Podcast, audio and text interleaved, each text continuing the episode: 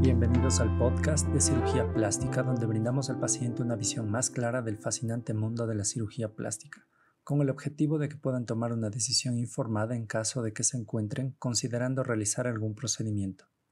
Soy Franklin Alvear, cirujano plástico, y hoy día vamos a hablar de cirugía plástica estética íntima, genital, masculina o femenina. Les recuerdo que el objetivo de este podcast no es reemplazar la consulta médica, sino brindar información detallada sobre temas relacionados con la cirugía plástica. Por lo tanto, reflejan únicamente mis opiniones y experiencia como cirujano. La cirugía íntima estética involucra modificar el aspecto de los genitales masculinos bajo el nombre de faloplastia o los genitales femeninos por medio de vaginoplastia o labiaplastia. Se la conoce también como cirugía plástica estética de los genitales. Estas alternativas están disponibles para aquellos pacientes que desean modificar la forma de su zona íntima, pero es importante recordar que los genitales normales y saludables vienen en un rango muy amplio de formas y tamaños.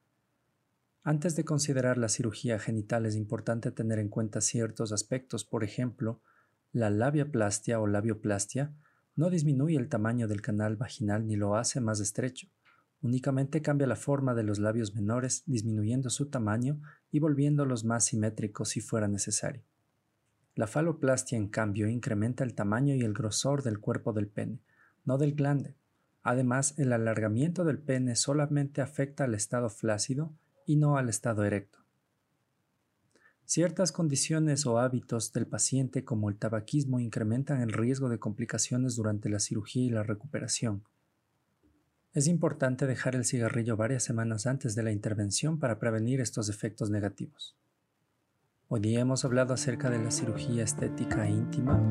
Más información sobre este tema lo podemos encontrar en nuestras redes sociales como Facebook, Instagram y YouTube. En el siguiente episodio hablaremos sobre la rinoplastia secundaria.